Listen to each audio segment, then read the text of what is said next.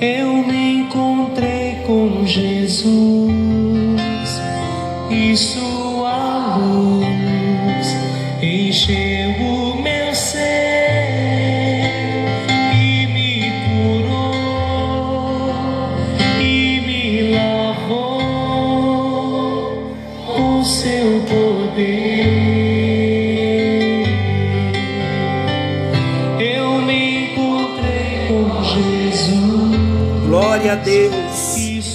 graça e paz.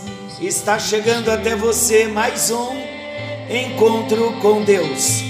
Eu sou o pastor Paulo Rogério, da Igreja Missionária no Vale do Sol, em São José dos Campos. Estamos juntos, empenhados em compartilhar a palavra do Senhor e agradecido a Deus pelo interesse, pela fome, pelo desejo que você tem tido de conhecer mais de Deus. Como é bom nós nos expormos à palavra do nosso Deus. E quando nós nos expomos à palavra, não tenha dúvida, a palavra nos liberta, porque a palavra é a verdade. E conhecereis a verdade, e a verdade vos libertará. Estamos estudando sobre o Sermão do Monte. Começamos no Evangelho de Mateus, capítulo 5. Já caminhamos por todo o capítulo 5. Já passamos pelo capítulo 6. E agora estamos entrando no, no capítulo 7. Nós já vimos aqui o texto sobre que não devemos julgar em hipótese alguma porque com o mesmo critério com que julgarmos, nós seremos julgados. E agora, caminhando um pouquinho mais, nós vamos ver do versículo 7 ao versículo 11 e 12. Vamos ler, diz assim: eu tenho um subtema aqui que diz a bondade de Deus. Pedi e dar-se-vos-á Buscai e encontrareis, batei e abrir-se-vos-á. Porque todo o que pede recebe, e o que busca encontra, e ao que bate se abre. E qual dentre vós é o homem que pedindo-lhe pão o seu filho lhe dará uma pedra, e pedindo-lhe peixe lhe dará uma serpente? Se vós, pois, sendo maus, sabeis dar boas coisas aos vossos filhos, quanto mais vosso Pai, que está nos céus, dará bens aos que lhe pedirem. Portanto, tudo o que vós quereis que os homens vos façam, fazei-lhe também vós, porque esta é a lei e os profetas. Quando nós chegamos aqui no versículo 7, pedi e dar-se-vos-á, do versículo 7 ao 11 do capítulo 7 de Mateus, nós vemos que esse texto contém a melhor, a mais animadora, a mais confortadora declaração de Jesus no Sermão do Monte é uma declaração que nos ajuda, é uma declaração que nos capacita a enfrentar as lutas e incertezas da vida. Trata-se de uma grande promessa de Deus. Quem nunca na sua vida já não orou esse texto enquanto estava pedindo algo a Deus? Quantas vezes você tem me ouvido orar e dizer: Pai, a tua palavra diz: pedi e dar-se-vos-á, porque é uma promessa, é uma grande promessa da parte de Deus. Eu quero ler novamente esse texto, Mateus capítulo 7, do versículo 7 ao 11, porém eu vou ler na NVI, a nova versão internacional. Diz assim: Peçam e lhes será dado, busquem e encontrarão.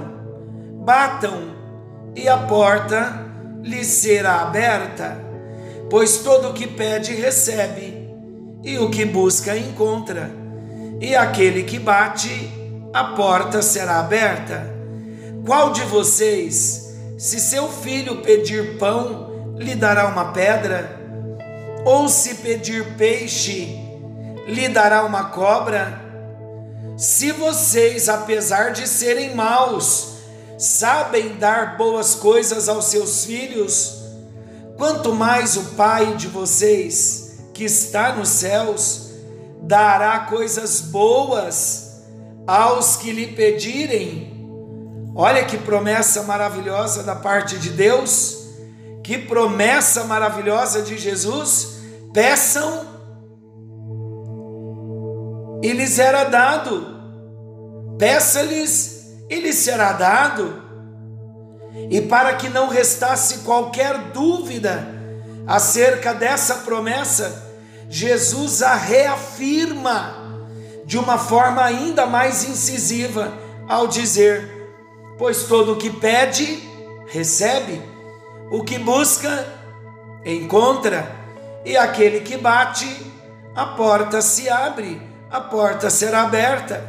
Assim, então, queridos, não resta a menor dúvida de que é uma promessa absoluta, mais importante ainda, porque esta promessa foi feita pelo próprio Filho de Deus.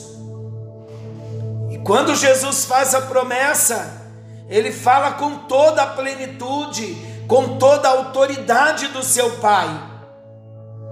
Esta extraordinária promessa, ela garante o suprimento de todas as nossas necessidades e mostra que é pela oração que nós recebemos o poder para vivermos no padrão do reino de Deus. Qual é o, o padrão do reino de Deus para nós vivermos? Qual é o poder para vivermos no padrão do reino de Deus? É ter as orações respondidas, é orar e saber que Deus está respondendo as nossas orações. Agora vamos pensar um pouco. Eu quero fazer uma pergunta. Será que esta maravilhosa promessa garante que tudo e absolutamente tudo que eu pedir a Deus, Ele fará por mim? A realidade mostra isso, o nosso dia a dia, as nossas orações, as respostas às orações, a realidade tem mostrado isso? Tudo o que pedimos, Deus nos dá automaticamente? Por qual razão o nosso Senhor Jesus proferiu essa promessa nessa altura do seu Sermão do Monte? Por que será que ele proferiu essa promessa? Aqui no capítulo 7, quase terminando o seu sermão, o sermão do monte. Note que do versículo 1 ao 6 do capítulo 7 de Mateus foram tema dos três encontros anteriores. Jesus falou sobre o perigo de nós julgarmos os outros como se fôssemos juízes. E ele recomenda tirarmos a viga do nosso olho para vermos claramente e podermos tirar o cisco do olho do irmão. Então, ao tirarmos a viga do nosso olho, nós começamos a enxergar a nossa própria necessidade e a ver como estamos longes do padrão estabelecido por Jesus. Eu vou repetir. Quando nós tiramos a viga do nosso olho, nós começamos a enxergar a nossa própria necessidade e começamos a ver como estamos longe do padrão. Que padrão? O padrão estabelecido por Jesus para o seu reino. É nesse momento então que podemos aprender a orar. Vamos ver alguns princípios para uma vida de oração, uma vida de oração rica em respostas de Deus. Vamos ver. Então, nós vamos tratar alguns pontos e vamos trazer aqui alguns esclarecimentos para a nossa vida de oração e para termos as respostas de Deus às orações que são feitas. Então vamos lá. Em primeiro lugar, para ter resposta na oração, nós temos que tomar consciência da nossa necessidade. Jesus salienta aqui nesse texto a suprema importância de percebermos a nossa necessidade espiritual. Quando existe uma necessidade inadiável ou um desejo profundo, a nossa oração será muito mais intensa e poderosa. É por isso que Jesus usa três verbos para a oração. Vamos ver, será que você já parou para prestar, para prestar atenção nisso? Jesus ele usa três verbos para a oração. Vamos ver quais são: o verbo pedir, o verbo buscar e o verbo bater. Quando Jesus utiliza esses verbos, Pedir, buscar e bater, pedi dar-se-vos-á. Buscai e achareis. Batei e a porta se abrirá. Quando Jesus então utiliza esses três verbos, ele está mostrando que nós precisamos demonstrar persistência, perseverança e importunação. Jesus está ensinando sobre a importância de orar sempre e nunca esmorecer. Lá em Lucas, capítulo 18, Lucas 18, versículo 1. Olha o que diz: E contou-lhes também uma parábola sobre o dever de orar sempre e nunca desfalecer, e nunca esmorecer. Na verdade, Deus somente se deixa achar, Deus somente se revela para aqueles que o buscam de todo o coração. Jeremias, capítulo 29, Jeremias, capítulo 29, versículo 13. Olha o que diz: E buscar-me-eis e me achareis quando me buscardes de todo o vosso coração. O que isso quer dizer? Essa busca de todo o coração, ela é a profunda necessidade de mudança de transformação. Se não sentirmos profunda necessidade de mudança, se não sentirmos profunda necessidade de transformação em nós, nós não devemos nem pedir, porque a nossa busca não vai ser de todo o nosso coração. E é aquele exemplo de quando oramos por algo hoje e amanhã já nos esquecemos. Então preste atenção comigo. Se orarmos por algo hoje e amanhã nós já tivermos nos esquecido do que oramos, é porque não estávamos precisando ou desejando realmente aquilo que oramos e pedimos. Se oramos hoje e amanhã já não lembramos o que oramos, é porque não há, não oramos com o coração. Quando nós não precisamos, não buscamos e nem batemos. A pressão das crises, a pressão das necessidades de mudança, a pressão das necessidades de transformação, ela é vital para o nosso crescimento e para a nossa vida de oração bem-sucedida. Para vermos o milagre de Deus na nossa vida, nós precisamos aprender a pedir, buscar e bater. De repente nós não temos tido resposta às nossas orações, porque não estamos pedindo, buscando e batendo porque de repente não é uma necessidade. Se nós nem lembramos do que oramos hoje, do que oramos ontem, porque de fato não oramos de todo o coração, então Deus está nos ensinando. Precisamos aprender a pedir, a buscar e a bater.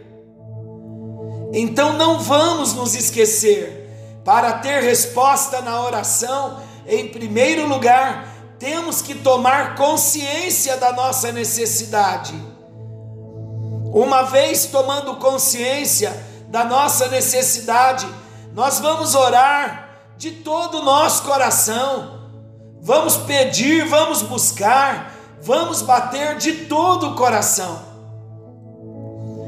E então nós vamos entender o segundo ponto importante para ter resposta na oração, nós precisamos saber que Deus é o nosso Pai. Jesus está falando aqui no versículo 9: E qual dentre vós é o homem que pedindo-lhe pão, o seu filho, lhe dará uma pedra? Se um pai terreno, ele faz tanto pelo filho, quanto mais não nos fará Deus como nosso Pai.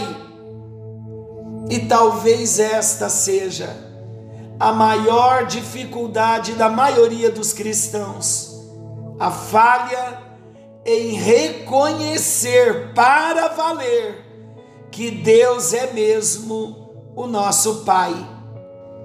No Evangelho de João, capítulo 1, versículos 11 e 12, declara assim: Jesus veio para o que era seu, ele veio para os judeus, mas os seus, os judeus, não o receberam. Contudo, aos que o receberam, aos que receberam a Jesus, aos que creram em seu nome, deu-lhes Deus o direito de se tornarem filhos de Deus. Aos que creem, aos que recebem a Jesus, Ele mesmo, Jesus, dá a cada um de nós o direito de nos tornarmos filhos de Deus, filhos de Deus Aleluia! E esses filhos não nasceram por descendência natural, nem pela vontade da carne, nem pela vontade de algum homem. Mas esses filhos de Deus nasceram de Deus mesmo. E a partir do momento em que cada um de nós tivermos certeza de que recebemos Jesus Cristo como Salvador e Senhor, também teremos a certeza de que Deus é o nosso Pai e que, na qualidade de Pai, Ele está interessado em nós, Ele se preocupa com cada um de nós ele vigia a cada um de nós com seus olhos paternais, com seus olhos cuidadosos e sempre desejoso de abençoar e ajudar a cada um de nós. Mas isto também implica, como Jesus ensina, que se Ele é o nosso Pai, se Deus é o nosso Pai, jamais nos dará algo que nos seja prejudicial. Versículos 9 e 10. E qual dentre vós é o homem que pedindo-lhe pão o seu filho lhe dará uma pedra, e pedindo-lhe peixe lhe dará uma serpente?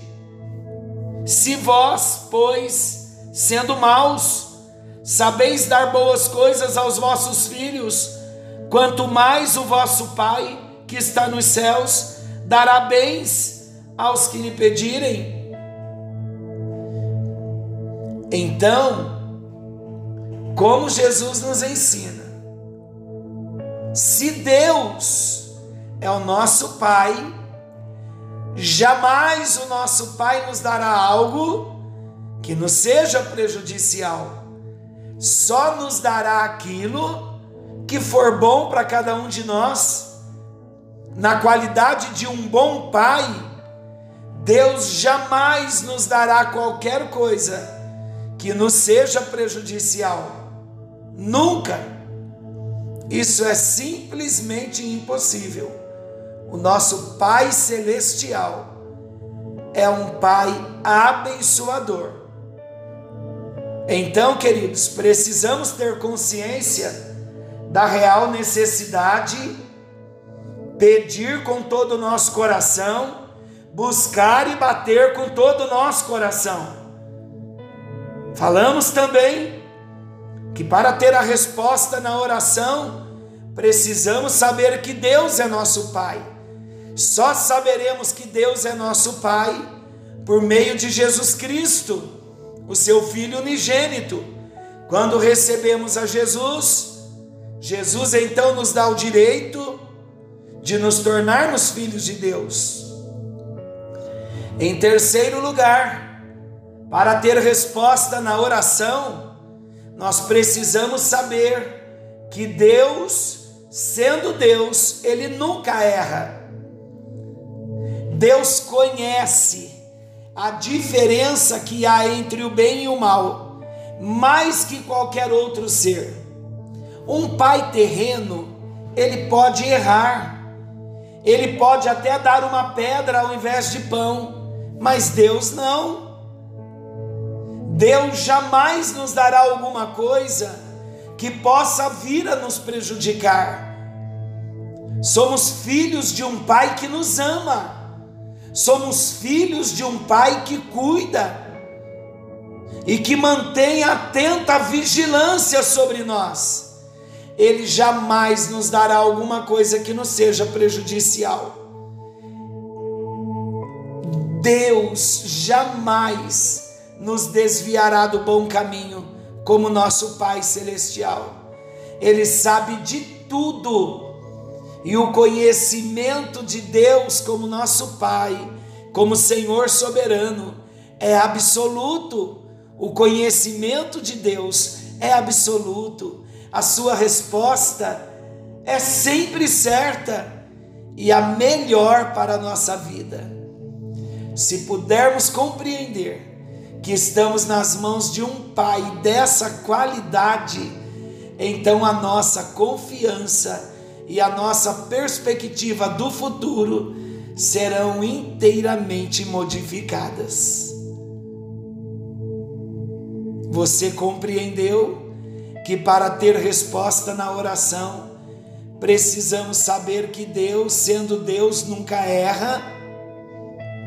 Em quarto lugar, para ter resposta às nossas orações, precisamos confiar que Deus nos dará dádivas excelentes. Jesus diz que o Pai Celeste dará sempre coisas boas aos que lhe pedirem. Em Lucas, capítulo 11, versículo 13, Jesus explica o que consiste essas coisas boas?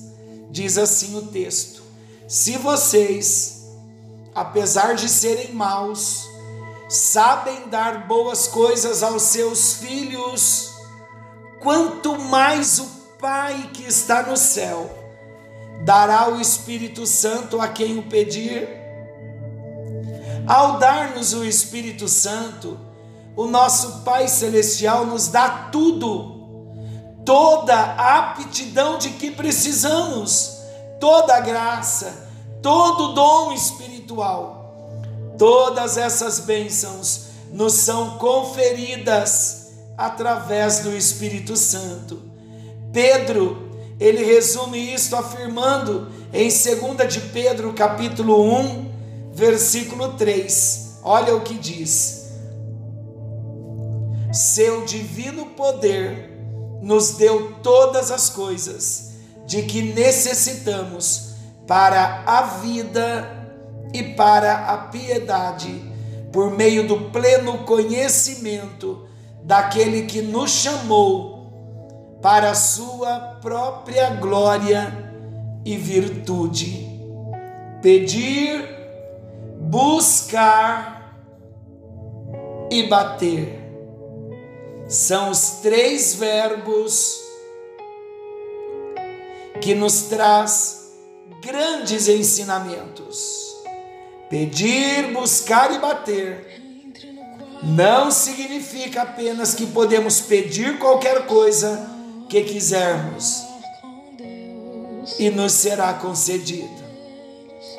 O que está envolvido nessa promessa, promessa maravilhosa de Jesus, é que podemos pedir com intensidade, com persistência e com perseverança qualquer coisa que nos seja proveitosa, qualquer coisa que contribua para aprimorar a salvação de nossas almas, qualquer coisa que contribua para o nosso aperfeiçoamento, qualquer coisa que nos aproxime mais do Senhor e que expanda a nossa vida e nos faça progredir espiritualmente. Então, sem dúvida, Deus nos dará.